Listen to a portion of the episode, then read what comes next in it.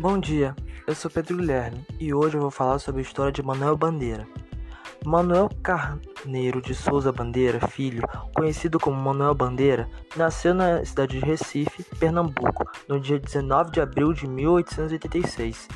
Filho do engenheiro Manuel Carneiro de Souza Bandeira e de Francelina Ribeiro, abastada família de proprietários rurais, advogados e políticos.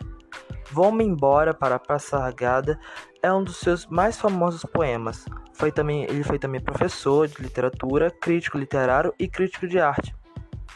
Manuel Bandeira iniciou seus estudos no Recife em 1896 com 10 anos. Mudou-se com a família para o Rio de Janeiro, concluindo o curso secundário do Colégio Pedro II.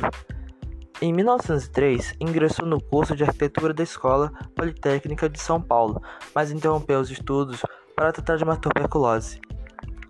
Os temas mais comuns de suas obras são a paixão pela vida, a morte, o amor, o erotismo, a solidão, o cotidiano e a infância.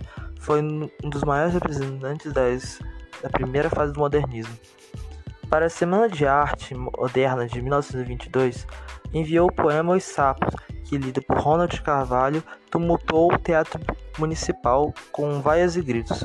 O poema satiriza os princípios do parnasismo com um deboche agressivo dirigido à métrica e à rima desses poemas. Os sapos efundados os papos saem da penumbra aos pulos os sapos, a luz deslumbra. Em ronco que a terra, berra o sapo boi. Meu pai foi à guerra, não foi, foi, não foi.